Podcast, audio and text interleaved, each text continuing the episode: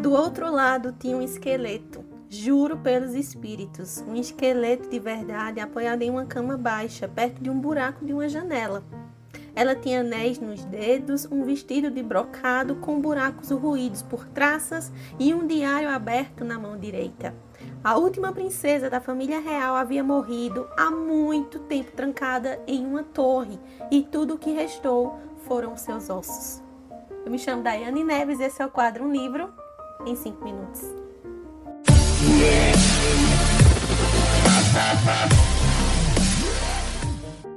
Oi, oi, meu povo, sejam todos muito bem-vindos aqui ao quadro Livro em 5 Minutos. Eu me chamo Daiane Neves e é um prazer enorme estar com você aqui hoje. A resenha de hoje é um livro super, hiper, mega especial que eu recebi da Faro Editorial, parceira muito querida aqui do canal. E eu estava com expectativas altíssimas com relação a esse livro e eu fico muito contente em dizer que as minhas expectativas foram totalmente alcançadas. Que felicidade de ter aqui comigo o livro para sempre, de F.T. Lukens, que saiu pela minha querida Faro Editorial. É isso, pessoas, vamos deixar de delongas e vamos começar a resenha de hoje. Gente, eu não sabia que eu precisava ler um livro de fantasia com uma pegada meia RPG e com representatividade LGBTQIA+, até aparecer para mim para sempre de F.T. Lukens.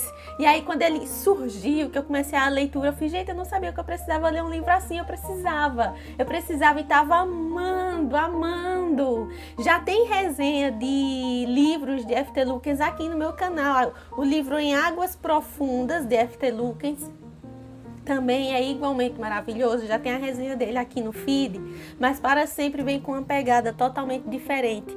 Ela continua, né, com esse com esse gênero fantasia, alta fantasia, um universo completamente fantástico com políticas próprias, personagens maravilhosamente escritos e construídos, mas para sempre vem com uma pegada diferente nesse quesito. Enquanto em Águas Profundas a gente tem pirata e príncipe, aqui a gente vai ver um casal, esses dois rapazes, em que um vai se tornar rei e o outro, que é o mago, é o seu melhor amigo. Então, pessoas, se preparem porque aqui nós temos um livro Friends to Lovers.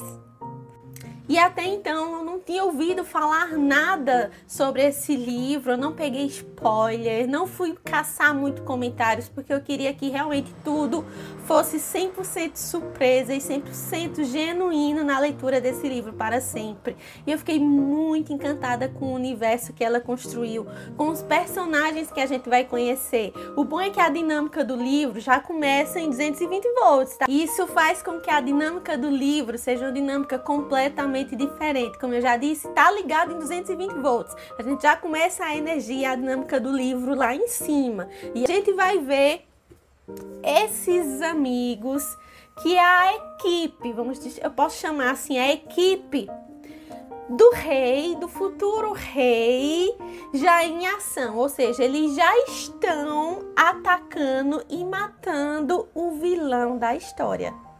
Então nós vamos essa dinâmica dessa equipe barra amigos junto com o Arek, o Arek é, vamos, posso chamar de chefe da equipe, e com o seu melhor amigo, né, eles estão ali em ação, matando esse vilão, porque a missão deles é salvar a princesa. A princesa que já faz anos que está presa em uma torre. Essa princesa é a princesa que é legítima ao trono, é a herdeira legítima, tá? Só que isso não é spoiler, tá, gente? Que eu vou falar aqui já tá no primeiro capítulo do livro. Então, assim, impossível não falar isso, porque o livro já começa com essa energia, com essa vibe, já joga pra gente essas informações no primeiro capítulo, segundo capítulo. Então, não é spoiler, é bem início mesmo. Eles descobrem depois de matar o vilão e que eles vão procurar a princesa na torre, que essa princesa, que é a herdeira legítima do trono, já está morta. E em meio a esse caos e essa confusão, o Arek toma uma decisão em comum acordo com a sua equipe, com seus amigos, que ele vai assumir o trono provisoriamente enquanto essa situação não se resolve. Enquanto essa situação não se resolve é o quê? Enquanto a princesa não assumiria o trono, então ele estaria ali com a coroa, mas com o único objetivo de passar essa coroa para a princesa. E aí eles descobrem que essa princesa está morta e eles fazem, caramba, e agora? E para completar a confusão, além deles descobrirem essa fatalidade com relação à princesa, tem um quesinho ainda a mais para complicar a vida do Arak. É que para ele poder continuar sendo rei e não morrer, porque a gente tem uma coisa meio, tem um vínculo meio mágico com quem coloca a coroa na cabeça e assume e senta nesse trono, que é ou a pessoa se casa e tem um cônjuge ali para comandar com você aquele reinado junto com você, ou você morre. Então o Arak vive esse dilema, porque o Arak ele é completamente apaixonado pelo melhor amigo dele, que é o Matt. O Matt tá aqui, ele é o mago do grupo, tá? É completamente apaixonado por esse amigo e o amigo também é completamente apaixonado por ele, mas eles não admitem os seus sentimentos um pelo outro. Fica um negócio meio dá até uma agonia, gente. Eu confesso para você. A gente fica torcendo para que eles realmente ah, se abram, né, e se declarem um para o outro. E eles ficam com medo de revelar os seus sentimentos um para o outro. Sempre que a coisa fica um pouquinho ah, mais estranha com relação a isso, eles meio que se desconversam, se afastam arrumam outro assunto. Fica um negócio meio assim durante boa parte do livro, tá, gente? Então, assim, paciência, respira, porque esse livro aqui também é slow burn ambientado em um castelo medieval. Por isso que eu disse que a gente vai ter essa energia meio RPG. Então a gente vai ver castelos, cavalos, espadas, super bem medieval mesmo. Então a gente tem a sensação que a gente tá lendo um romance histórico. Muito bacana, eu gostei bastante dessa energia do livro. É uma energia completamente diferente do livro em Águas Profundas. Eu gostei bastante da dinâmica de ambos os livros, mas eu confesso que para sempre tocou um pouquinho mais o meu coração. Em Águas Profundas é maravilhoso também, tá? Quero também enaltecer os amigos, a equipe do Ara, que é uma equipe completamente caótica.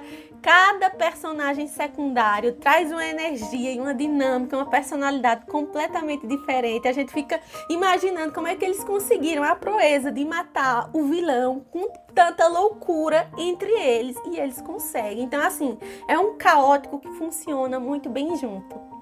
Então, no meio de tudo isso, nós vamos ver também uma dinâmica divertida, os diálogos são engraçados, a dinâmica entre os personagens é muito bacana. A gente tem um humor sarcástico muito proeminente, muito forte dentro do livro.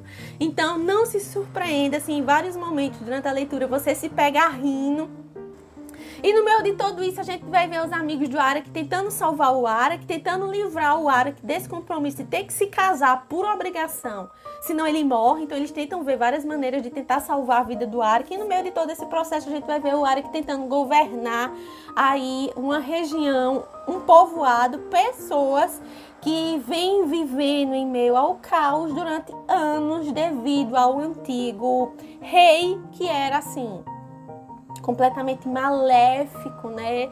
E um detalhe bastante impressionante também que eu fiquei muito admirada para a gente fechar essa resenha é que todos esses personagens são bastante jovens, são jovens reais.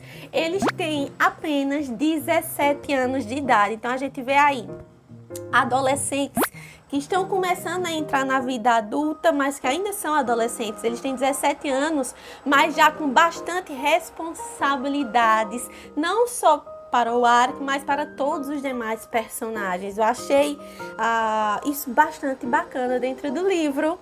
E é isso, gente. Se você gosta de livros Friend to Lovers, com a pegada medieval, meio romance histórico, que tem porrada, gritos, espadas, né? Toda essa dinâmica e que você também procura livros que tragam representatividade, gente. A gente tem aqui um livro com representatividade LGBTQIA+.